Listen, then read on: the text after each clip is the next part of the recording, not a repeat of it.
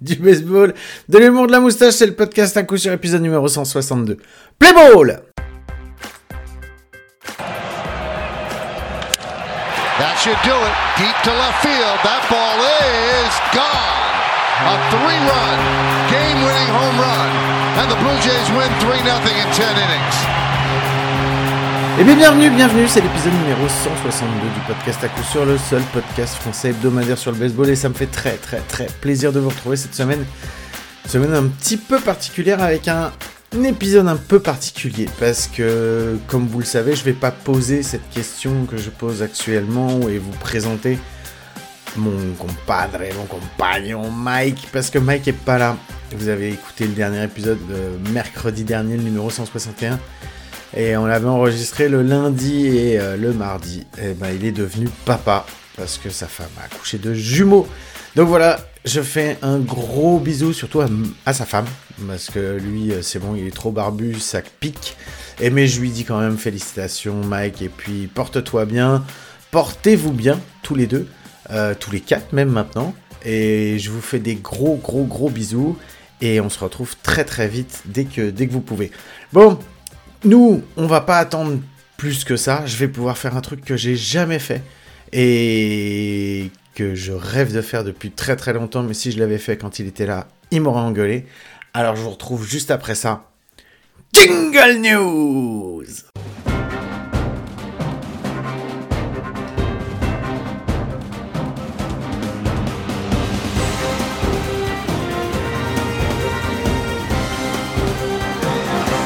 Yes, j'ai envoyé un jingle news. je pensais que jamais ça arriverait. Bon, alors les news, qu'est-ce qui s'est passé cette semaine dans le baseball? Euh, Il s'est passé déjà que bah, j'ai pas suivi grand-chose. Pourquoi j'ai pas suivi grand-chose? Euh, Parce que euh, on a enregistré le lundi, le mardi, euh, il y en a un qui a, allé- qui a été papa, le mercredi, bah le mercredi j'ai pris l'avion le mercredi soir pour aller à Sénart, à Sénart, parce que ce week-end il y avait euh, le, il y avait le Challenge de France 2023 euh, qui était organisé entre euh, Sé- Sénart et Limeil, Limeil Brévan. Et moi, je suis resté sur le site de Sénart pendant euh, toute la pendant toute la durée de, la compétition. Si vous avez vu, vous avez pu me suivre sur le, le YouTube des, des Templiers. Voilà. Euh, je vais pas vous en faire un débrief tout de suite parce que euh, d'abord ce que je vais faire c'est que euh, en deuxième partie euh, on a un enregistrement avec avec José Arrojo qui est le Arrojo qui est le, le coach de de l'équipe de l'équipe vainqueur à savoir les les Cougars de Montigny. Donc, euh, donc voilà, je vais d'abord faire l'interview avec lui et puis euh, je reviendrai euh, dans un deuxième temps euh, sur, euh, sur la façon dont ça s'est passé et sur ce que j'ai pu voir. Je vais donc vous donner, moi, les infos euh, parce que j'ai quand même fait des recherches pour savoir ce qui s'était passé cette semaine en MLB, histoire que vous ayez un petit peu de MLB, un petit peu de baseball français, et qu'il y en ait pour tout le monde, parce qu'il y en a qui m'ont dit, ouais, tu devrais faire plus de baseball français. Et il y en a d'autres qui me disent ouais mais c'est bien la MLB et en même temps je me dis que oui effectivement le baseball français c'est bien. Mais j'en connais qui normalement euh, il y avait que le français qui les intéressait. Et en fait de nous entendre parler de la MLB et bah ça leur a donné de les donné envie de la suivre. Donc c'est pour ça que bah on va faire un petit crochet aussi par la MLB euh, la première chose dont on... que j'ai vu et qui m'a enfin qui m'a choqué non je suis entier un petit peu d'accord avec euh, c'est euh, le l'outfielder euh, Andrew McCutcheon, Andrew, euh, outfielder des, des Pirates de Pittsburgh, euh, qui s'est plaint. Il s'est plaint parce que, euh, en fait, il trouve que les, les défenseurs euh, font des blocs avec leur corps pour empêcher le vol de base. Et effectivement, depuis que la, la MLB euh, a augmenté la taille des, euh, la taille des bases, euh, il y a ce, ce- ces vols de base qui se sont démultipliés euh, depuis, euh, depuis le début de la saison. Et pour remédier à ça et pour éviter de la bloquer, je l'ai vu plusieurs fois en fait sur, les, ralentis. On voit que effectivement les, joueurs mettent, les défenseurs mettent leur corps en opposition pour empêcher les coureurs de, de toucher les bases pour qu'ils soient gênés. Et ça, c'est pas interdit. Et, et moi, ça me gêne, ça me gêne. Et je, je, alors, je sais pas ce que vous en pensez. Vous me direz, il euh, y a pas Mike. Alors, j'aurais dit un truc. De toute façon, Mike aurait pas été d'accord avec moi. Euh, mais il est pas là, donc euh, je vais vous la faire tout seul. Moi, je trouve, je suis d'accord un petit peu avec Andrew McCutcheon. Moi, ça me gêne de voir qu'on fait un, un, bloc de son de son corps pour empêcher que ça soit que ça soit mis. Il y a une règle qui a été qui a été faite comme ça, qui s'appelle la, la Buster Posey Rule, justement pour éviter les collisions au marbre, et donc qui empêche qu'on fasse une interférence pour empêcher de venir justement euh, scorer, le, scorer le point. Euh, donc la Buster Posey Rule, elle, euh, elle sanctionne autant le coureur si le coureur ne fait pas d'effort et rentre dans le catcher, qu'il mais ça exact, mais également ça, ça, ça sanctionne le catcher euh, si celui-ci euh, se trouve euh, dans la ligne de course du, du coureur pour l'empêcher d'atteindre le marbre correctement. Et on a des, on a vu et on l'a vu, moi je l'ai vu, je l'ai vu en plus à Sénard ce week-end. c'est une règle qui est là pour protéger en même temps tout le monde. Et ce que disait Andrew McCutcheon, et je pense qu'il a plutôt raison, c'est que si ça continue comme ça, bah déjà d'une pour éviter de se blesser, les coureurs vont éviter de, de plonger euh, la tête en avant et les bras en avant parce qu'ils risquent de rentrer dans le corps du, euh, du défenseur et donc de se blesser et qui vont finir par euh, bah, faire des slides avec les pieds devant, avec les spikes et qu'on risque d'avoir d'un côté comme de l'autre des blessures. Donc, donc voilà, je suis entièrement d'accord. le côté on bloque les on bloque les bases pour empêcher le, le vol de base. Euh, je pense qu'il a raison. Il va falloir que la, la MLB statue dessus pour, euh, pour, faire, bah pour faire en sorte qu'il y ait une règle qui protège tout le monde. Euh, la deuxième règle sur laquelle il va falloir vraiment qu'il fasse quelque chose, et on en a déjà parlé dans un, dans un récent épisode, bah c'est sur les sticky substances, parce que à nouveau, à nouveau Yankees Domingo German. Alors la première fois, il n'a pas été pris par la patrouille puisqu'on lui avait euh, gentiment dit qu'il fallait qu'il aille se laver les mains plusieurs fois. Donc c'était un match il y a un peu plus d'un mois contre les Twins. Euh, au final, les Yankees avaient euh, remporté la win et ça avait fait polémique à savoir pourquoi on l'avait prévenu Domingo German plusieurs fois qu'il était revenu et qu'il avait continué à lancer. Là, ça fait entre guillemets polémique encore une fois, sauf que non, il n'y a pas de polémique. C'est juste que Domingo German, il a été euh, repris la main dans le sac avec effectivement euh, ce qui a été des, ce qui a été c'est l'arbitre en chef euh, qui officiait sur ce match a dit j'avais jamais vu des, des mains sur lesquelles il y avait des substances aussi collantes. Donc, euh, donc voilà, ça a été euh, Domingo German a été euh, a été expulsé. Il a pris donc 10 jours 10 jours de suspension, enfin ouais, 10 jours de 10 jours de suspension, donc il va pas pouvoir lancer pendant pendant un moment. Et, et voilà, c'est la deuxième fois que ça arrive. Alors cette fois-ci, on va pas me parler de règles de de l'Empire Crew où c'est toujours le même qui prend ses décisions, puisque cette fois-ci c'est un c'est un arbitre différent. C'est juste que je me demande combien de temps encore va attendre la MLB euh, pour continuer ce délire, quoi. C'est, euh, il y a un moment, tant que tu trouveras pas euh, quelque chose, enfin, trouve une loi, autorise à ce moment-là la rosine ou interdit-la complètement, ou, mais qui est vraiment une loi qui soit faite, qui ait une règle qu'on puisse suivre. Là, c'est quand même con de la part de Domingo German d'avoir d'avoir évité le pire il y a déjà y a quelques matchs, et là de refaire. Alors, soi-disant, il a refait exactement la même chose, mais, euh, mais c'est pas possible. Enfin, je veux dire, c'est la rosine, on l'a déjà montré, pour avoir vu justement des démonstrations euh, de certains pitchers, quand on mélange de la rosine avec de l'eau, effectivement, ça rend la balle plus adhérente, mais c'est pas le truc où tu te dis, bah, j'ai la, j'ai la main la plus collante du monde. Non, ça te permet effectivement d'agripper, mais là, apparemment, d'après ce, que les, arbitres ont dit, et c'était euh, la même chose pour, euh, pour Max Scherzer quand il s'est fait virer. C'était pas que de la rosine. Ou alors si c'était une rosine, bah c'est pas la rosine qui a dans le sac qui est derrière le, qui est derrière le monticule. Donc, euh, donc voilà. Il y a quelque chose à faire, c'est hyper important et, et, parce que si ça continue, on va encore avoir de toute façon des crises avec des, des lanceurs qui se font virer, avec les suspicions de ceci, de cela. Alors, et si c'est pour que ça continue comme ça, bah autant tout interdire et puis on n'en parle plus. je vais rester avec les Yankees. parce qu'il y a eu une nouvelle, un truc absolument, enfin absolument exceptionnel, non, mais plutôt rare qui s'est passé, puisque les Yankees ont fait un trade avec les Red Sox, leurs rivaux historiques, euh, donc ils ont annoncé qu'ils tradaient euh, euh, les, Yankees ont, acquéri, acquis, comme vous voulez. Enfin, il y a eu trade. les Yankees ont reçu Greg Allen des Red Sox et euh, les Yankees ont envoyé euh, chez, les, chez les Red Sox un, un, lanceur droitier, Diego Hernandez, et ils ont rajouté un petit peu de, un petit peu de pognon. Euh, ce qui a fait qu'en plus, les Yankees ont, ont DFA, donc ont mis euh, Designated for Assignment euh, Aaron X, alors qu'il lui restait un gros contrat. C'est très rare, justement, qu'ils fassent ça, qu'ils mettent en DFA des, des joueurs à qui il reste un gros contrat.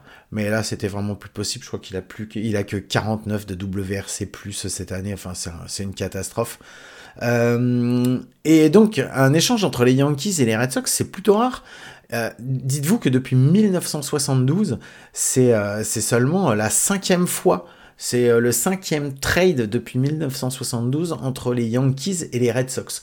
Donc voilà, c'était euh, c'était plutôt rigolo et puis euh, je trouve qu'on faisait une bonne une bonne transition avec l'histoire de, de Domingo German. On va laisser ça de côté. j'ai vu également une course, une course de vitesse entre deux quarantenaires. voilà, si vous avez l'occasion, il y a Miggy Cabrera et Rich Hill qui se sont retrouvés face à face.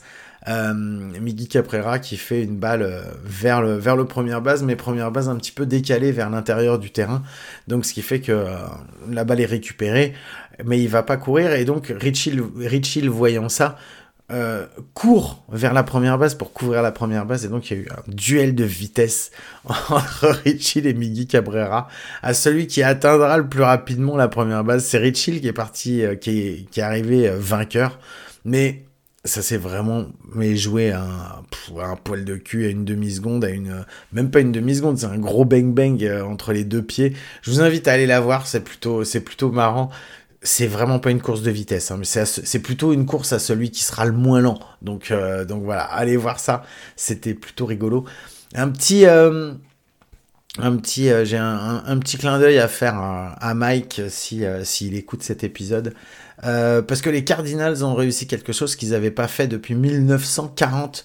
Ils ont frappé 7 home runs dans le même match à domicile et, contre les Dodgers. Euh, donc voilà, c'était euh, c'était la première fois dans le alors dans Bush Stadium 3 parce que c'est le, le troisième Bush Stadium euh, ou c'est la troisième version du Bush Stadium. Ils ont gagné 16-8 avec euh, donc 7 home runs euh, dont 4 juste dans la dans la troisième et dont aussi un back to back to back. Donc voilà, c'était juste, je pense que ça va lui faire plaisir puisque les cartes qui étaient mal parties commence à gagner, donc euh, on va voir ce que ça va donner pour eux. Euh, un petit, une autre petite news dont on peut parler euh, qui rappelle une news qu'on a fait pareil il y a quelques semaines où j'avais parlé de Gary Sanchez qui avait signé un contrat de, un contrat de minor chez les, chez les Mets euh, donc voilà où il était ça fait il a été signé donc il a signé chez les Yankees il a fait plusieurs saisons chez les Yankees. Après il a bougé il a été euh, il a été lâché par les Twins lâché par les Giants et là il se retrouvait euh, avec un contrat signé un contrat de mineur par par les Mets. Et ben ça y est il a touché il a touché les majors les majors ce week-end. Puisque puisque voilà il a fait deux matchs euh, il a une stat, euh, peu importe ses stats, parce qu'en même temps, c'est pas en deux matchs qu'on va, on va en parler. Mais ça y est, il aura officiellement euh, fait partie de l'effectif des, des, New York Yankees et maintenant du rival, du rival de la, dans la même, dans la même ville, à savoir les New York Mets. Donc voilà, c'était un petit peu rigolo, c'est pour ça que je voulais vous en parler. On a eu également euh, une image insolite. Euh, je pense qu'on en a assez parlé euh, pour que pour, vous le sachiez. il y a 22 ans, en fait, tout le monde connaît, enfin tout le monde connaît, si vous la connaissez pas, allez la voir, l'épisode avec Randy Johnson qui en plein match lance une balle et explose un oiseau qui, arrive. C'est, enfin voilà, c'est impressionnant le vol de plumes qu'il y a. Euh, et voilà, bah 22 ans après, euh, sur un sur un, pitch de, de warm-up, euh, donc avant le avant le match, est arrivé la même mésaventure à Zach Gallen qui a envoyé une curveball et la curveball aussi qui pareil a, a, a tapé un oiseau, un plus petit oiseau. Donc donc voilà, c'est juste une petite news comme ça. C'est pas forcément le truc le plus le plus joyeux, mais c'est une image plutôt insolite. Et, euh, et enfin, euh, une dernière news que j'ai vue, euh, et c'est sur un, sacré milestone puisque c'est la première fois qu'un joueur en fait, alors c'est pas un joueur de de major, mais c'est un joueur dans les minors qui a frappé un c'est le premier joueur à frapper un 6 hits dans un même match. Et dans ces 6 hits, il y a plusieurs home runs. Et en plus, il a frappé pour, le, pour The Cycle. Donc voilà, c'est le, le, le, prospect numéro 87 selon Kisslow, qui s'appelle Colt Kiss, euh, qui, joue, euh, qui joue dans l'équipe Triple A des, euh, des Pittsburgh Pirates. Donc, euh, donc voilà, il frappe, euh, il fait 6 sur 6 au bâton. il frappe 2 home runs et donc il tape en plus pour le pour The Cycle. Donc euh, donc voilà. Bon ben moi c'est les petites news que j'ai vues euh, déjà.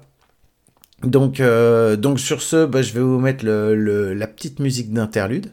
Parce que juste après on va se retrouver avec, avec notre invité. Donc je vous rappelle c'est José De Araujo qui est le, le coach de l'équipe de Montigny qui a qui a gagné qui a gagné le Challenge de France qui a remporté le Challenge de France donc voilà, donc euh, on va lui poser, euh, je vais lui poser pas mal de questions pour que vous sachiez un petit peu, euh, bah, un petit peu comment s'est passé son week-end. Donc je vous retrouve juste après en sa compagnie.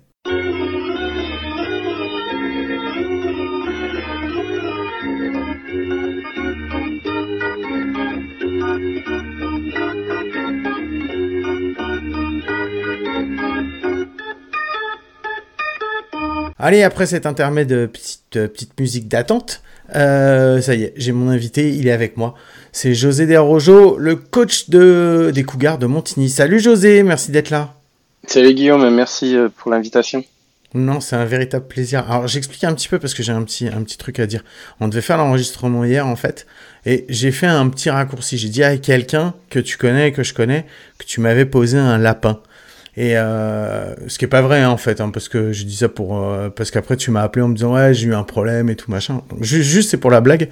Je lui ai dit ouais et il m'a posé un lapin. Et cette personne que tu connais, donc je vais te, je vais pas te citer le nom, mais je te dirai quand même, il a fait partie de votre club. Il s'appelle Greg F. Et il m'a dit oh bah il doit il devait être encore au bar en train de fêter la victoire. Et je lui ai dit ah mais celle-là je vais je vais la lui sortir et on va voir ce qu'il va me répondre. Est-ce que tu étais au bar à fêter la victoire? Et est-ce que c'est pour ça que tu n'as pas pu me répondre hier. Non, j'étais pas au bar. Je j'étais pas au bar en fait. J'étais euh, occupé à, à, faire autre chose et le temps est passé vite et euh, du coup euh, voilà, j'ai pas pu être là à l'heure. Euh, comme, est-ce qu'on peut dire que ce Greg F est une mauvaise langue et qu'il mériterait, mériterait d'être puni en place publique? Je pense qu'il a déjà été puni ce week-end, donc donc on va en rester là. bon allez, justement, on va venir sur ce week-end. J'aimerais bien que tu me parles parce que moi, je suis resté euh, tout le temps. On va commencer par le par le début en fait. Euh, moi, je suis tout le temps resté en fait à, à Sénart. J'ai pas mis un seul pied à l'email. J'aimerais que tu me racontes un peu un petit peu euh, pour commencer le parcours que vous avez sur sur l'email Brevan. Comment ça s'est passé pour vous? Bah, en fait, sur l'email, on arrive au premier match, on joue Montpellier. Euh, ils mettent un point euh, sur la première manche rapidement et on se retrouve à base, enfin deux coureurs sur base avec Antonac à la frappe.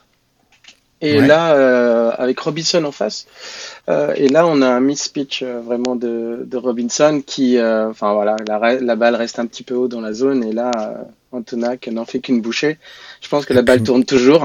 La, puni la punition, ouais, la elle punition. est montée en orbite, c'est ça? Ouais, la punition. Et, et du coup, on sort de la première manche à 4-0. les gars sont un peu dans le trou à ce moment-là. on essaie de revenir, mais bon, ça ça marche pas quand on n'arrive pas à recoller derrière bon, c'est euh, voilà quoi. C'était notre euh, le, le, premier premier match euh, et après le match, en fait, le une fois que vous avez pris 4-0, c'est vraiment le coup de dessus. Et après, le match, il se, enfin, il se déroule sans que vraiment vous réussissiez à, à, revenir. Dans... C'est quoi C'est un problème d'état d'esprit? C'est le jeu qui se passe pas bien C'est comment Pourquoi vous revenez pas en fait ah, En fait, on, on, a des frappes, mais euh, ça, enfin, avec personne sur base, donc euh, du coup, on n'arrive pas à remettre des points et, euh, et, et, enfin, et après, les manches se suivent et on met deux points. Mais voilà, on n'arrive pas à recoller. On est, enfin, c'est pas très loin, mais si tu veux, ouais, l'état d'esprit était pas là. C'était vraiment, euh, c'était vraiment un, ouais, le coup de massue. Franchement, le, le home run, on était, ils étaient tous euh, moral dans les chaussettes, euh, donc compliqué de revenir. Euh, et du coup, voilà, on finit le match à 5-2, on perd un match, le match du début. Après, avant, que tu me racontes la deuxième journée, juste, je, veux, je veux juste avant qu'on continue, parce que, parce que, enfin voilà, j'ai deux questions qui sont importantes. La première, c'est quand vous arrivez sur le sur la compète, avant même le début du premier match, euh, vous venez avec quel, euh, c'est quoi votre, euh, c'est quoi l'objectif? L'objectif, c'est de gagner. L'objectif, c'est de, enfin, c'est de gagner la compète, c'est de gagner un match. Alors nous, la, la, première, le premier objectif, c'était déjà d'arriver en demi-finale, parce que on n'y a jamais été, en fait. On a toujours perdu avant. Euh, perdu contre Savigny souvent en fait euh, sur les matchs euh, sur les matchs 3 en fait parce qu'on n'est jamais passé en deux.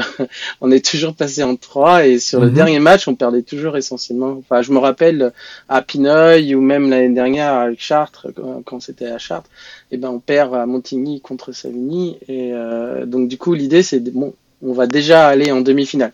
Ce serait déjà un plus par rapport au parcours qu'on avait auparavant donc ça, c'était la première étape. Alors, donc ça, c'est d'accord. Ça, c'était ma première question. Après, la deuxième question, euh, je vais pas spoiler parce que j'ai déjà donné le résultat et tout le monde sait que tu es là parce que vous avez gagné en fait le tournoi. Euh, et en fait, ça, c'est votre première victoire. Enfin, c'est votre première mhm. défaite. C'est votre mhm. seule défaite. Mhm. Qu'est-ce qui fait, qu'est-ce qui fait qu'on se relève, qu'on n'arrive pas à se relever pendant le match tu vois Qu'est-ce qui, c'est quoi le facteur déclencheur qui fait que à partir de ce moment-là, il y a plus de, il y a plus de défaite. C'est quoi qui a changé en fait chez, chez vous dans le, dans, dans, dans l'équipe? Alors au fait, juste après le match, euh, donc bon, on perd contre Montpellier. On, se réunit euh, et, on parle quoi. On parle, on, relance une espèce de motivation entre les joueurs en leur expliquant que voilà, il faut s'amuser. Euh, voilà, on est là pour pousser l'équipe euh, le plus haut possible. Et au fait, je pense que ce discours après match était important et a pas mal joué au fait sur euh, sur euh, sur le fait qu'on se relance dans le tournoi. il y a aussi le fait qu'on rencontre Toulouse, qui est dans notre poule, sur mhm. lequel on a perdu deux matchs et on était assez frustré, surtout le premier. On était assez frustré de ne pas avoir gagné un des matchs quand on a joué contre eux. Donc on avait une petite revanche aussi à prendre sur eux. Donc du coup, tout ça mélangé fait que euh, le lendemain, on arrive euh, pour jouer Toulouse et on est un peu plus motivé. Euh, voilà, on a un peu plus la niaque, les, les, les, enfin, les supporters aussi sur le banc. Il y avait une autre ambiance, quoi. Enfin, un peu l'ambiance que tu as que as vu pendant les deux jours à Sénart. Donc on commence à vraiment à, se remettre dedans, à dire bon la gars c'est pas fini, euh, si on veut continuer il faut gagner celui-là et gagner l'autre. Et puis voilà. Donc on espèce de relancer cette euh, cette, euh, cette envie d'aller plus loin. Alors j'ai pas parlé de l'ambiance encore parce que quand j'ai fait j'ai à peine fait le débrief en fait dans la première partie. T'étais pas là quand je l'ai fait. J'ai pas j'ai à peine fait le débrief. J'ai juste dit que vous aviez gagné. Moi, l'ambiance que j'ai ressentie, c'est en fait, j'ai senti une équipe qui était, qui a décidé en fait d'être complètement euh, à la fois joueur, à la fois supporter, et voire même les premiers supporters de l'équipe, et d'être à fond derrière, de faire du bruit, et, euh, et en fait de garder en fait une, une motivation complète et de donner la niaque toujours à la personne qui est au bâton. Parce que c'est surtout en fait quand vous étiez au bâton, parce que bon après en défense et tout, euh, c'était beaucoup plus calme. Euh, je pense que l'ambiance, il y avait la, une, la camaraderie qui jouait quand, quand tout le monde était ensemble en défense et avec le lanceur. Mais j'ai vraiment en fait, j'avais l'impression que vous étiez, ouais, vous étiez en fait vos premiers supporters, en fait. Tu vois ce que je veux dire? Oui, tout à fait. Non, mais c'est tout à fait ça. C'est que euh, justement, ça faisait partie de ce qu'on a, de ce dont on avait parlé à la fin de, du match de Montpellier. On s'est dit, bon, voilà, les gars, il y a, voilà, il y, avait rien sur le banc. C'était un peu mort, quoi, tu vois. Et mhm. du coup, euh, on a besoin de enfin, tout au long du match, avec les hauts et les bas, on a besoin d'avoir un, c'est un, cet influx qui vient euh, du banc, parce que déjà, on sait que les gars, ils sont derrière, euh, ils sont à fond, et puis, et puis, ça motive aussi ceux qui sont sur le terrain, que ce soit à la frappe ou même en défense. Donc voilà, on avait besoin de ça. Et ça, ça a commencé justement avec le match contre Toulouse, et, et on a, on a gardé ça. Après, on avait avec nous euh, des 18U euh, qui étaient à fond euh, tout le temps, tout le temps, tout le temps. Donc c'était très, c'était excellent. C'était vraiment bien. Donc Kouga, donc après vous rencontrez donc le, Stade Toulouse. Hein. c'est le deuxième match. Le match il est coup près parce qu'en fait vous avez déjà perdu le premier. Vous avez, enfin en gros vous avez plus rien à perdre. En fait il faut que vous y alliez avec le couteau entre les dents et, et que tout le monde sorte parce que de toute façon celui-là pour se donner la possibilité d'aller au match accessite, t'es obligé de le gagner celui-là. Oui, tout à fait, hein, tout à fait.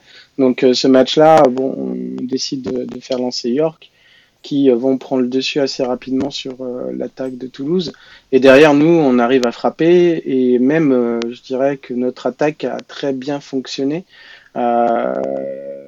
et du coup, bah voilà, on... le match il est plié assez rapidement en fait. On voit que Toulouse perd un peu les pédales, parce que même son lanceur startant, John Garcia, s'énerve un peu, euh, parce que certaines balles n'étaient pas appelées strike, donc il sort un peu de son match, et derrière, en fait, ils n'arrivent pas. Donc, euh, c'est un, match qui a été, entre guillemets, assez facile. Euh, donc, je dis pas que, bon, c'est facile de gagner contre Toulouse, hein, on a perdu deux matchs contre eux, mais celui-là, ça a été assez facile pour nous, on n'a pas eu, on n'a jamais été en danger, donc du coup, voilà, ça se passe très bien. Et on bah, arrive. Fait, euh, vous, leur faites subir, vous leur faites subir ce que vous avez subi au match précédent, parce qu'en fait, vous sortez là sur ce match-là, sur le match 2, euh, vous sortez de la, de la première manche, vous, en menant 4-0. Oui, oui, tout à fait. c'est ça, c'est tout à fait ça. On, mène 4-0 rapidement, et puis euh, du coup, derrière, c'est plus difficile, quoi. Mais vraiment, leur mhm. lanceur est sorti du match tout seul. Hein. Il, est sorti, il s'est sorti tout seul et puis on, sait, enfin tous, euh, on sait tous comment c'est difficile mentalement un match de baseball. Dès que tu sors du match, euh, après pour revenir c'est compliqué quoi. Donc euh, voilà. Et donc là oui, ensuite, ouais. non, j'allais dire là ensuite on est en fin de matinée. Euh, Vous savez pas encore qui vous allez euh, affronter parce que euh, ça va dépendre du résultat du match euh, du match 2 qui oppose enfin du, du, du, deuxième match en fait de la journée sur l'email qui oppose Montpellier Montpellier à Savigny. Vous suivez le match ou vous les laissez faire et vous vous reposez tranquillement pour faire redescendre le truc? Non, on suit le match. En fait, on était assis dans les gradins, donc on, on mange tranquillement, on regarde et puis on suit le match. On, on, en commentant un peu des trucs à droite à gauche. Euh, comme les joueurs se connaissent à peu près tous, tu vois, on chambrait mm. un petit peu Canelon aussi euh, sur sa vitesse de balle. enfin bon, c'est tu vois, c'est c'est c'est marrant quoi, tu vois. Donc euh, du coup voilà, on suit le match et puis on voit Montpellier gagne, il passe en demi et puis du coup on dit bon voilà, on va affronter Savigny. Bon, votre, bête noire en challenge. Un, petit peu, ouais, un petit peu, tout à fait, ouais, tout à fait. Comment vous l'entamez ce match-là, il est un peu particulier, non? Dans, il y a, il y a quelque chose qui se passe pendant le match, non? Alors, je, euh, alors le, le, match, il est un petit peu particulier. Oui et non. Alors, il est particulier dans le fait que bon, voilà, c'est Savigny, que mhm. euh, ben que voilà, on, on perd. globalement, on perd un peu contre eux tout le temps, et donc du coup, on a vraiment envie de, de faire un résultat contre eux. Donc, après, c'est une équipe qu'on connaît très bien. Je veux dire, on était euh, l'année dernière, on était dans la même pool. Euh, mhm. c'est, on connaît euh, pas mal de joueurs aussi. Donc voilà, mais on avait envie de faire un, de faire un résultat contre eux. Donc on commence le match, voilà, avec l'Agnac. on met des points rapidement, 4 points. Eux, ils remettent 2 points derrière. On passe à l'autre manche, pareil, on recolle 2 points. Il y a un cher de Gédéon qui essaie de relancer la machine. On est à 6-4 à un moment donné. Après, on remet des points. On a mis des points quasiment à toutes les manches. Sauf à 5, 6. Jusqu'à jusqu'à la fin de 4, vous, ouais, jusqu'à la fin de 4, donc, vous mettez des points à chaque fois. Ouais, donc on est, euh, on, on, est à 10, 10, 5, fin de 10, 5 à la fin de 4, ouais. Et, euh, et à la quatrième manche, au fait, il y a Maxima qui, qui rentre. C'est Kyo qui commence à lancer et Maxima rentre.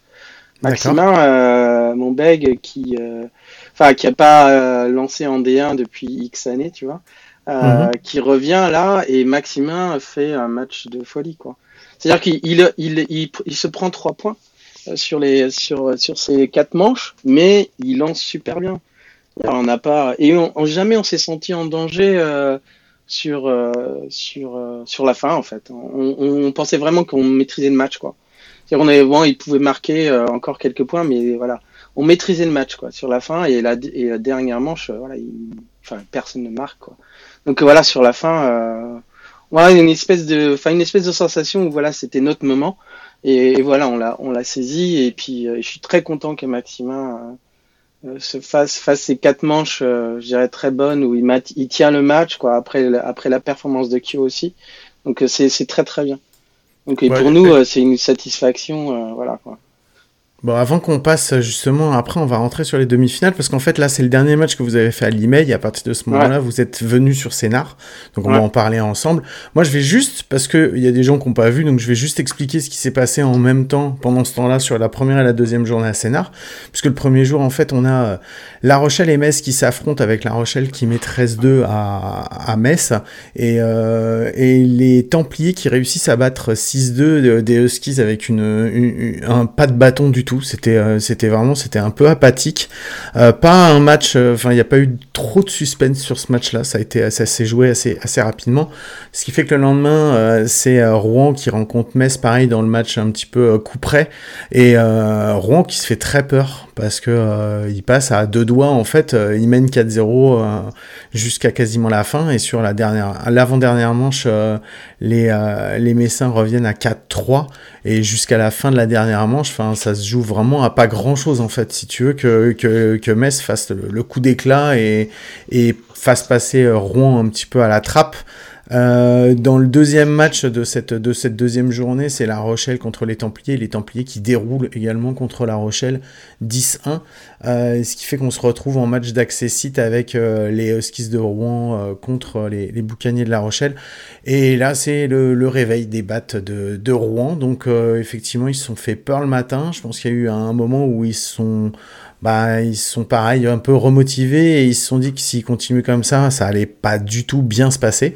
Et euh, donc euh, donc voilà, on termine euh, la journée avec avec Rouen qui se qualifie pour la demi-finale qui va jouer contre Montpellier et les Templiers qui eux se sont qualifiés et qui vont vous jouer vous puisque vous avez gagné l'accessite de votre côté. Donc, euh, donc voilà. Donc on va commencer avec la, la, troisième journée, puisque la troisième journée, euh, vous, vous, vous, arrivez plus tard sur le terrain. Vous voyez pas le premier match hein, entre les Huskies et les, euh, et, les Barracuda. Alors non. alors on était assez content de ça. Alors lorsqu'on finit à l'email, on mhm. apprend à très, assez rapidement qu'on joue à 19h le lendemain. Donc euh, un match nocturne contre Sénard. Donc du coup, c'est une bonne nouvelle pour nous parce que ça nous permet bah, de nous reposer un peu plus. Moi, j'avais un, un match 18 à arbitrer, donc je suis allé arbitrer à Montigny et puis après, euh, euh, je suis parti du match 18 directement vers Sénard. donc il y a peut-être des joueurs qui sont arrivés un peu avant, mais bon. Et quand j'arrive à Sénard, en fait, je sais pas du tout ce qui s'est passé sur la demi-finale. Euh, j'ai juste entendu, j'ai juste entendu quand j'étais à Montigny, tiens, il y a Damien qui a frappé euh, un grand slam. Ouais, non, ouais. Si, si, Damien, un grand slam. Et, euh, et, là, du coup, je dis, bon, ok, d'accord. Mais quand j'arrive à Sénat, en fait, je demande à la, à la personne qui gérait la, enfin, le stationnement qui avait gagné. Et elle me dit, ouais, c'est bon qui a gagné. du coup, bon, voilà en finale déjà, puis maintenant à nous, à nous d'aller jouer scénar, quoi. Alors, il frappe un grand slam, c'est un grand slam un peu particulier en fait. Alors, c'est la première, les premières manches se déroulent très très serrées si tu veux, et euh, sur le début de la troisième, euh, les Huskies, euh, enfin c'est Ben Couvreur qui lance pour euh, qui lance pour Montpellier et qui charge les bases sur trois bébés d'affilée. Et Bastien qui arrive au bâton et je pense que que Ben Couvreur en fait il a essayé de revenir un petit peu dans la zone, il n'arrivait plus à la trouver, sauf que bah voilà il est tombé il est tombé zone. Et euh, Bastien en fait frappe une balle sans mentir. Hein. Quand elle part, moi j'ai vraiment, elle fait pas un gros bruit, tu vois. J'ai vraiment l'impression juste que c'est une fly. Et en fait, elle chope un courant ascendant. Ce jour-là, il y avait beaucoup de vent. Et en fait, c'est le vent qui a fait un HR. Bastien, il a frappé une fly énorme. Non, mais sans déconner, hein, c'est vrai. Hein. Bastien, il frappe une fly énorme et c'est le vent qui la pousse en HR. Donc après, j'enlève rien, hein, parce que moi, même si je mets une fly énorme, jamais elle sort. Je suis même pas sûr qu'elle sorte de l'infield avec moi, mais lui, il a réussi à la faire sortir. Donc voilà. Donc non, non, c'était et, et finalement, en fait, c'est pareil, quoi. Ce coup-là Euh, dans, la, dans la suite, ils font sortir Ben Couvreur et après le match, euh, le match en fait, euh, les Rouen déroule parce qu'ils ont le bâton. Euh, Montpellier se pose vraiment des questions. Ismaël Pontia qui passe en relève, il fait une super relève parce qu'il prend quasiment pas de points supplémentaires, juste sur euh, sa troisième manche en lancé où il y en a un, deux, trois qui rentrent. Et après bon bah voilà ça se termine à 13-1 sans vraiment que Montpellier ait pu faire euh, faire quoi que ce soit. Donc donc ouais effectivement. Et là on termine le match à le match à 16h30 un truc comme ça. Et là justement on arrive après à 19h avec euh, votre match, euh, votre match contre les Templiers. Alors celui-là, je veux bien que tu me le racontes parce que je l'ai commenté avec Alex Lotz et c'était un truc de folie. Mais vraiment, je pense que c'est un des meilleurs. Je pense que c'est, je pense que c'est le meilleur match que j'ai vu du week-end, vraiment. Bah écoute, euh, sincèrement, pour ma part, c'est là où j'ai eu plus d'émotion. Parce que déjà, on, joue au scénar à scénar devant leur public. c'est un challenge de France. En nocturne euh, En nocturne, en fait. C'est, moi, c'est la première fois que je joue un match en nocturne. Euh, ah, trop bien. Ouais, donc, euh, et, et, et on connaît, en fait, je dirais, la, la force de scénar. Hein. Je veux dire, c'est, c'est une grande équipe, ils ont beaucoup de lanceurs, et ça s'est pas démenti, surtout sur, sur ce match-là. Euh, et nous, on arrive, euh, enfin moi j'arrive, euh, les gars sont déjà en train de s'échauffer, etc. D'ailleurs, on s'est croisés quand je suis arrivé, je crois. Et, et, ouais. non, non, j'allais dire juste, parce que ça va être important pour la suite, hein, c'est que nous, en tout cas, à Scénar, on vous a pas vu jouer du tout. On sait pas du tout quelle est l'ambiance ou quel est l'état d'esprit de la team et tout. Moi, je discute un petit peu euh, avec euh, avec Jonathan, je discute avec euh, Antoine Rowe, tu vois, machin. je je dis bonjour un peu à tout le monde comme je fais comme je fais de toute façon sur le terrain. Je fais je, vais toujours dire voir l'une équipe, je vais voir l'autre, je discute un petit peu pour voir, tu vois. Mais on vous a pas vu, on sait pas du tout l'état d'esprit, quoi. Non, non, écoute, bah nous on est arrivé voilà, c'est euh, c'est une demi-finale, on, va se donner à fond pour, pour gagner. Et de toute façon, on est content d'être là, on est content de jouer à Sénat, qui est un super terrain. Euh, puis voilà, match en nocturne aussi, c'est très sympa. Et, euh, et, nous, on arrive, alors, euh, le, ah à l'email, au fait, on a, entre guillemets, on a perdu notre shortstop qui s'est foulé la cheville sur une base. Donc, du coup, mhm. on arrive avec un frappeur en moins parce que Hector euh, frappe vraiment bien. Mais on réorganise notre euh, notre infield, euh, on réorganise un petit peu le line-up et on dit bon voilà, on va y aller comme ça. donc c'est c'est Robinson qui prend le monticule. et voilà, après les gars, et, tu vois, on avait York Frank qui était en première base, Dylan qui était en DH. Enfin bon, voilà, comme on sort d'une de deux matchs de suite euh, où on commence à bien frapper, il y a une bonne dynamique, franchement, on se dit bon, c'est possible quoi.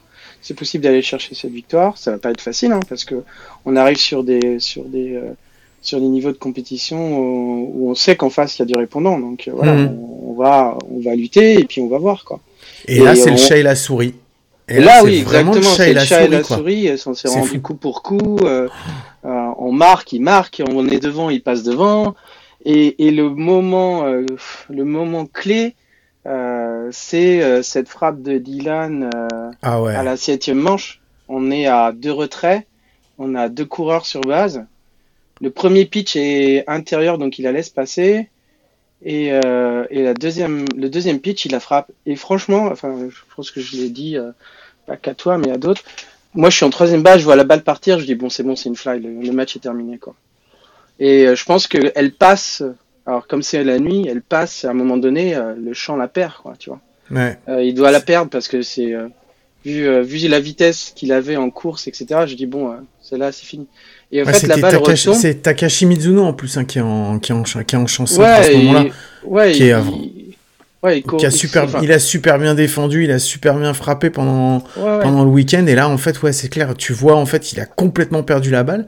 Ouais, il perd la balle à un moment donné, et puis parce que euh, lorsqu'il la revoit, il, enfin voilà, il peut plus rien faire. Ah non, je vois la, balle, elle tombe vraiment à 5-6 mètres devant lui, quoi. Tu vois, c'est pas genre, euh, c'est pas genre, elle est passée, je l'ai vu, je l'ai loupé et tout machin. C'est vraiment la balle, elle monte, elle monte, elle monte.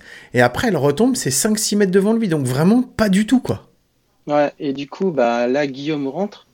Et donc on, est à 4-4, on sort de cette manche-là. Euh, il y aura encore une demi-manche pour Sénard, hein. mais on sort de la Mhm. manche à 4-4. Et après, Robinson fait, fait le travail. Je veux dire, il laisse personne marquer. Euh, malgré que je pense qu'il y a peut-être euh, comment Félix qui va sur base, mais derrière, il y a personne qui marque. Quoi. Ouais. Donc, du coup, on sort de ces, de ces 7 innings euh, 4-4. Quoi. Et, Ouais. et là, tu dis, bon, extra inning. Alors, moi, j'étais déjà prêt pour dire, voilà, coureur sur base, machin bidule. Mais Ouais. en fait, non, même pas de règle de tie-break, c'est non, on joue un inning normal. Ok, d'accord. C'est ça. Pas de souci. Alors en fait, c'était la, la confusion la plus totale pour vous sur le Ouais. terrain, pour nous euh, dans les au niveau du scorage, parce que personne en fait, les règles de, de la compétition en fait avaient dit il y aura sept manches, mais à partir de la demi-finale et de la finale, il n'y a pas de tie-break, aucun coureur sur base, et on s'est Ouais. retrouvé, on vous a vu commencer sans coureur, on a fait. Mais qu'est-ce que c'est que cette histoire? Moi, j'étais obligé d'aller voir Jean-Marie Meurant, pour, qui, était, euh, qui était le commissaire euh, technique euh, sur la compétition, pour lui demander. Et c'est lui qui me dit, il me dit non, non, mais il y en a pas. Et je lui dis, mais et, et à partir de la neuvième, alors à ce moment, enfin à partir de la dixième, il y en aura? Il me dit, non, non, c'est même si on joue jusqu'en 18, il y aura pas de coureur sur base. Je fais, Même bon, si on bah, joue ok. jusqu'en 13, il n'y en aura pas. Ouais. ouais, mais là je le Mais, savais euh, pas encore. Ouais. Et du coup, euh, on commence la huitième manche euh, où on arrive à mettre deux coureurs sur base. Mm. Euh, Gabriel vole la, la 3. Euh, donc on est 1 et 3, Maxime Nut à la frappe. Et au fait, avant, je demande un bunt et au fait, il, il, il essaie de poser le bunt, mais la balle, c'est une balle, mais Gabriel vole quand même.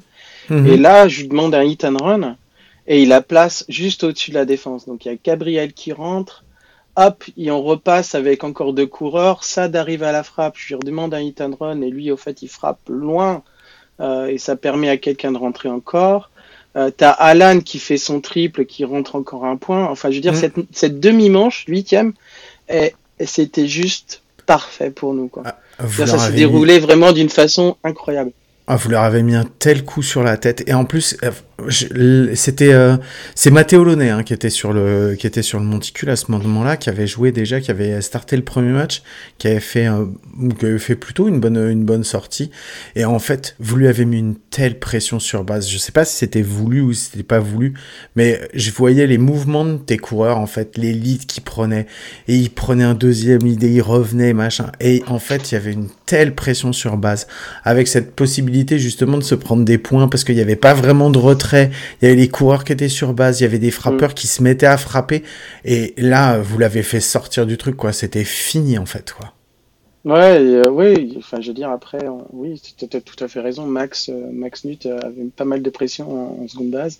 Mais euh, voilà, c'était euh, le jeu. Et, et après, quand on sort de cette demi-manche avec 4 points de plus, sachant que, que Sénard avait pas réussi à marquer plus de 2 points sur une manche, tu vois. Donc on Ouais. se dit, c'est fini, quoi. Même lorsqu'on se prend le point, parce qu'il marque encore un point, on Ouais. n'est même pas. Enfin, moi, Non. sur le banc, c'est dit, voilà, le match, il est à nous. Et, euh, et, et ça s'est fini comme ça, quoi. Donc, euh, Bon. et, mais franchement, cette demi-finale, euh, enfin, comme tu as dit, euh, pour moi, c'est le meilleur match. Euh, Ah, c'est le meilleur match, meilleur match du challenge. C'est vraiment, on a, enfin voilà, c'est. Et, et pour, en avoir dis- pour en avoir discuté avec pas mal de monde, il y a pas mal de monde qui m'ont dit c'est peut-être sûrement un des meilleurs matchs, tout challenge confondu. Parce que parce qu'il y a eu de la tension jusqu'au bout, ça s'est vraiment super bien joué. C'est moi j'ai entendu certains me dire ouais c'est peut-être un des meilleurs matchs qui a été joué euh, dans, dans l'histoire du challenge. Donc euh, donc voilà donc ça Ah, merci On- beaucoup. ah moi j'ai rien j'y suis pour rien j'ai pas vu Non, non, mais voilà, je remercie, euh, je remercie les gens pour ce commentaire, c'est c'est agréable. Je prends le mer- mais je prends le merci aussi un peu pour moi donc voilà Ouais. Donc là, le match se termine. C'est euh, bah, c'est un petit peu les fusions parce que vous rentrez. C'est déjà c'était votre première demi-finale. Vous battez Ouais. Sénart le soir à Sénart. Ouais. Euh, ça veut dire une qualification pour la finale, une première finale, donc un, un moment historique pour le pour le club de, des Cougars de Montigny. Euh, moi, je t'avoue que quand j'ai vu un petit peu tout le monde sauter de joie et tout machin et, et l'ambiance qu'il y avait, je me suis dit parce qu'il y a eu beaucoup de tension hein, euh, dans ce match-là. Faut pas se, faut pas se leurrer. Hein, euh, vous gagnez, même si vous dites à la fin, comme tu dis, euh, on sentait que c'était gagné et tout machin. Mais pendant les sept manches auparavant, même pendant cette manche et demie, puisque jusqu'à ce que vous sortiez de votre demi-manche, la huitième, c'était encore, enfin voilà, c'était encore très, très stressant. Je me suis Mhm. dit, est-ce qu'ils n'ont pas déjà joué leur finale pendant cette demi-finale, tu sais? Et est-ce qu'ils n'ont pas laissé trop d'influx nerveux euh, à ce moment-là? Euh, oui, on en a laissé beaucoup. Moi, Ouais. j'en ai laissé beaucoup en tout cas. Parce que franchement, euh, comme je t'ai dit, hein, sur la frappe de Dylan, moi, c'était bon, c'était déjà fini. Donc du coup, quand euh, quand on marque le point, on égalise, ouais, il faut se remettre dedans. euh, Vas-y, euh, c'est pas fini. Et non, non. Et puis euh, et puis le fait que ça fonctionne bien sur la 8, là, euh, voilà, ça ça crée des émotions. Et c'est vrai qu'on a laissé beaucoup d'influx nerveux sur cette finale. Euh, beaucoup de, je veux dire, euh, les joueurs étaient crevés. Donc et en plus on part, on rentre tard quoi, on rentre tard, le temps de, enfin le temps que la tension baisse et tout. Mhm. C'était, euh, c'était, waouh, on est, moi je sais, je suis, ra- alors pour te dire, enfin, je suis rentré chez moi, on est arrivé vers euh, une heure et quart, je me suis douché et je me suis mis devant la télé et j'ai re-regardé le match parce que j'avais des choses à regarder, à, à Mhm. comprendre qui s'était passé et et euh, même en regardant le match. euh, euh, avec, sur la chaîne des- des Templiers, euh, j'en avais encore des frissons, quoi, tu vois. Donc euh, c'était c'était vraiment incroyable, vraiment Tiens, incroyable. mais justement, puisque tu parles de ça, j'ai une question à te poser parce que j'ai, Ouais. moi, on m'a reproché. Alors après, je sais, on m'a dit, c'est un de tes, d'ailleurs, c'est un de tes joueurs, je crois, qui m'a fait la, référence, la réflexion, qui m'a dit, ouais, t'as quand même été vachement, euh, vachement supporter des Templiers de Sénat. Est-ce que tu m'as trouvé partial? Ouais, écoute, moi je non, Alors, je, moi, si pour tu moi me dis normal. Alexandre Lotz, il a été, euh, ouais, Alexandre Lotz, il était pour les Templiers, ouais, je suis d'accord. Ouais, mais Ale- Alex, c'est normal. Je veux dire, euh, voilà, c'est son club. donc, euh, ouais. Moi, Non, non, non. Écoute, moi pas plus, non, pas plus que. Non, je pense pas. Non, Non, parce que lors de la fi- alors lors de la demi-finale, on m'a dit que j'étais que j'avais été partial et que j'avais supporté. euh, on avait senti que j'étais plus derrière Sénart que derrière euh, Montigny et quand même très fort. hein, On, m'a quand même dit que pour la finale, j'étais pour Rouen plutôt que pour Montigny, ce qui fait qu'on m'a reproché dans le même week-end d'être à la fois supporter des Sénards et à la fois supporter de Rouen. Je savais Ouais, pas que c'était que- possible. C'est parce que t'avais des grands gaillards à côté de toi qui disaient euh, bon, euh, fais attention à ce que tu dis, Guillaume. non, non, mais franchement, non, non, pas plus. euh, non, Hmm. franchement, non. Non, non, non. Non, mais je, dé- je déconne, il n'y a pas de souci, t'inquiète pas. C'est juste que je voulais dire que, voilà, on m'a traité dans le même week-end de supporter de Sénart et de Rouen, et je savais pas que c'était possible. Donc voilà, maintenant, comme quoi, tu vois, comme sur un week-end comme ça, il y a vraiment tout est possible. Allez, Ouais. vas-y, passe à la finale maintenant, parce que la finale aussi, elle, est, euh, elle a été un peu épique, euh, cette finale. Alors, la finale, euh, on l'a vu un peu. Enfin, moi, je l'ai vécu vraiment différemment. Mhm. Parce que, en fait, donc c'est York Frank qui, qui, qui start. Euh, York, euh, en fait, c'est, je pense que c'est un peu euh, la bête noire euh, des équipes. Et notamment, enfin, Rouen contre lui, euh, Ouais. sur les deux matchs qu'on joue contre eux, euh, je pense qu'il marque deux, trois points, quoi. Euh, c'est bon, voilà, c'est comme ça. Je veux dire, c'est euh, là sur, on, on a mis euh, 6-0. euh, enfin, lorsqu'on a été les jouer, on a mis 6-0. Chez nous, ils nous, ils, ils collent deux points à York sur un HR de Bastien encore. Mhm. Euh, mais en gros, sur, tu vois, si tu cumules les matchs, euh, il n'y a pas beaucoup de points, quoi. Mhm. Euh, et lorsque nous, euh, on, on- on commence le match et, et on arrive à, à 4-0, tu vois, tu te dis, bon, on est plutôt pas mal. Parce que s'ils arrivent seulement à en coller 2-3 par match, on est plutôt dans, dans la gestion. Donc moi, j'avais, voilà, sur, euh, sur ce match-là, j'étais plutôt euh, détendu. Tu vois, Ouais, fin de détendu. cin- vous, vous terminez Ouais, la cinquième manche à de cinq. 4-0, en fait. À 4-0 au lieu de 5-0 pour le, parce qu'on a un call. euh, Oui, un call, j'ai- euh, moi j'étais persuadé qu'il y avait Gabi- 5-0 d'ailleurs. Qu'il y avait Gabi qui était parti plus tôt, donc il faut un appel en Mhm. 3, il est retiré. Ouais, sur le tag, sur le tag de troisième, sur le tag en troisième base. D'accord. Ouais, c'est ça. Et on finit à 4-0. Et là, tu dis, bon, il reste deux manches. Ouais, ça peut le faire, quoi, en deux manches, machin. Mais Rouen reste Rouen, quoi, tu vois. C'est ça. C'est ça. Normalement, on joue ils au ont- baseball et à la fin, c'est Rouen qui gagne, quoi. c'est ça. Et euh, ils ont, ils ont, euh, ils ont cette force, euh, bah, les forces des grandes équipes de revenir, quoi, tu vois. C'est ça qui est, c'est ça qui est fort. Et, moi, quand je les vois revenir, je me suis dit, franchement, je, ah, je, te coupe encore 30 secondes parce que je te donne un petit peu moi mon, mon impression. En fait, quand je les vois revenir, je me dis, ils ont sorti le truc, c'est ils vont faire comme ils font d'habitude. Ils reviennent, tu sais, mais tu sais même pas comment ils reviennent à 4-3 à la fin de la à la fin de la sixième et ensuite ils égalisent à 4-4 en septième. Je me dis, c'est pas possible. Ils vont réussir à le gagner celui-là alors que alors que tout le monde les voyait. Enfin, c'était enfin qu'on pensait que voilà c'était quasiment terminé quoi non bien sûr mais tout à fait mais c'est ça qui est fort euh, chez eux quoi et, euh, et c'est pour ça qu'on sait que tant que c'est pas fini c'est pas fini tu vois mmh. donc euh, clair là il marque un point il marque deux points il marque trois points on sort de la manche et bon allez 4-3 ça peut faire encore et après, voilà, ils arrivent à marquer le point égalisateur. Je pense que c'est Dylan Gleason qui rentre à ce moment-là. et là, on est à 4-4. Et là, tu dis waouh, et on sort de cette manche-là, et tu dis bah ouais, bah nouveau match quoi. et nouveau match, et en fait, euh, je, je, je, enfin, j'étais là, je dis bon, euh, extra inning, mais je pensais pas qu'on allait aller jusque jusque là où on est allé quoi. Parce que là, je, vous vois je vous vois discuter à ce moment-là. Euh, Il y a une grosse discussion. Euh, vous êtes sur le côté du, du Doug, toi, il y a Dylan et il y a Jonathan. Euh, la question, c'est on, sort Yor Frank, on fait quoi? On le laisse, on le sort? C'est ça la, la, discussion que vous avez à ce moment-là? Ouais, c'est à ce moment-là, on se dit voilà, euh, est-ce qu'on peut continuer à, pousser un petit peu York? Euh, Comment est-ce qu'on organise derrière la relève? Qui on met mhm. en relève et, voilà, donc on, discute de ça exactement. Parce qu'on sait que bon, le challenge c'est le challenge, mais derrière on a d'autres échéances, quoi. On a la etc., etc. Et, euh, et une fois qu'on en discute, bah, on va aussi en discuter avec eux pour savoir comment on se mhm. sent, quoi.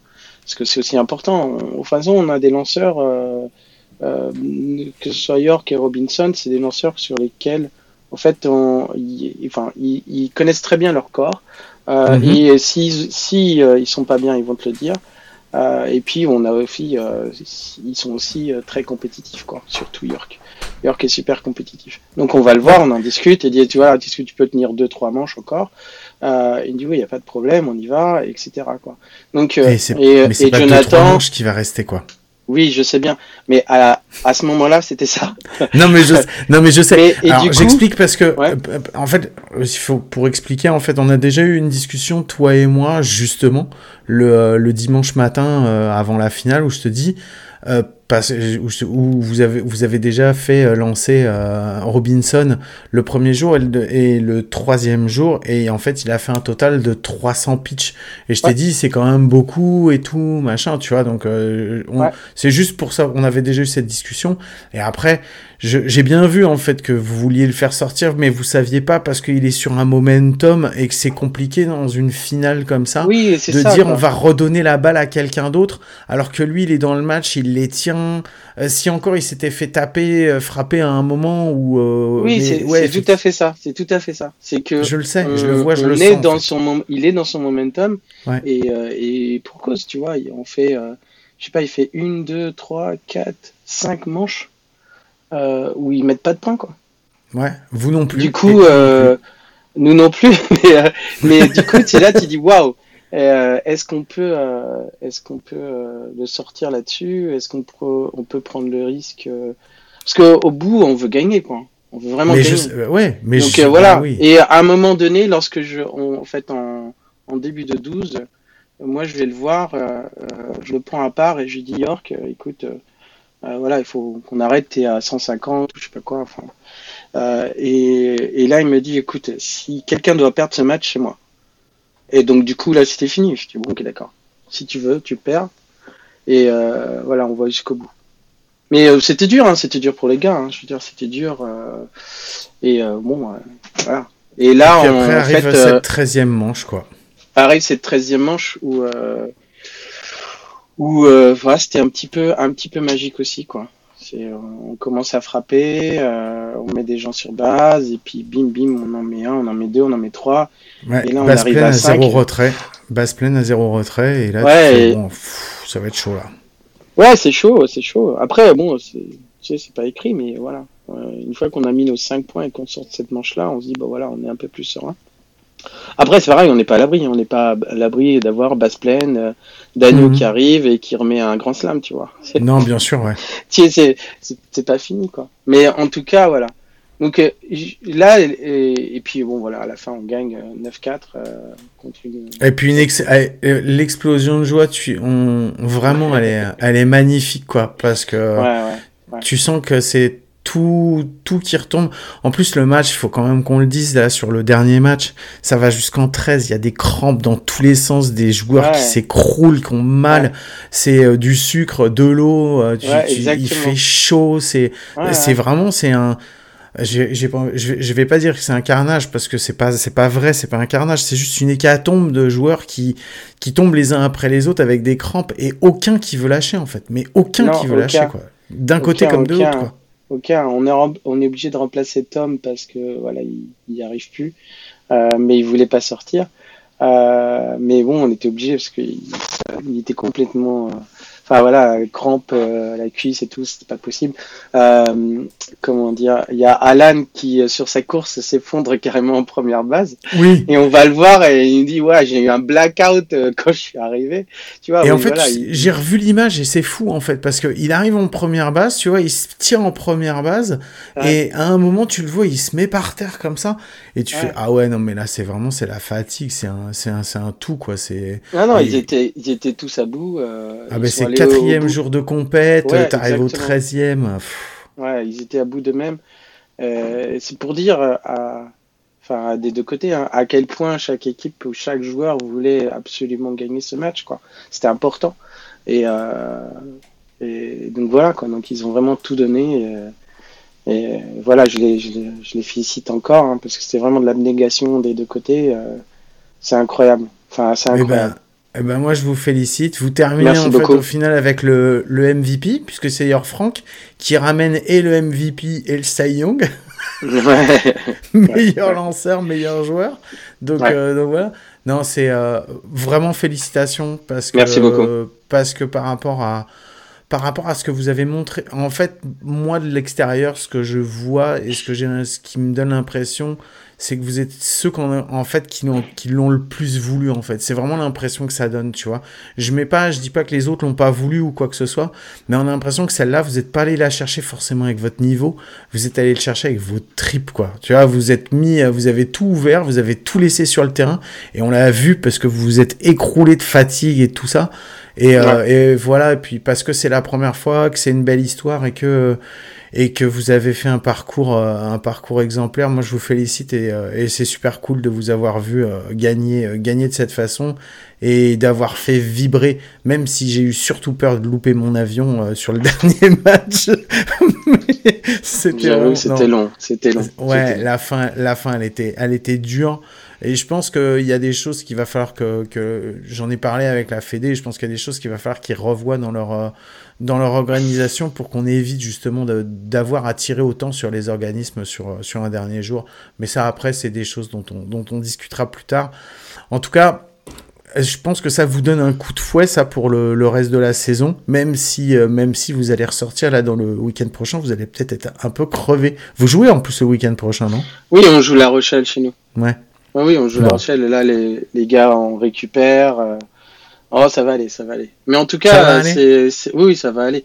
En tout cas, nous, ça nous, ça nous réconforte aussi un petit peu dans l'objectif parce qu'on avait comme objectif aussi euh, d'aller, euh, enfin, à la demi-finale du challenge et puis, si Mhm. possible, gagner. On a gagné le challenge, on est content parce que du coup, ça nous ouvre aussi la porte pour la, la Coupe d'Europe B. Pour la Coupe d'Europe. qu'on voulait ouais, c'est ça. refaire absolument parce que C'est cool. il y a cinq ans on l'avait faite et c'était une super expérience et les gars ont, enfin le groupe a vraiment envie de faire ce genre de choses.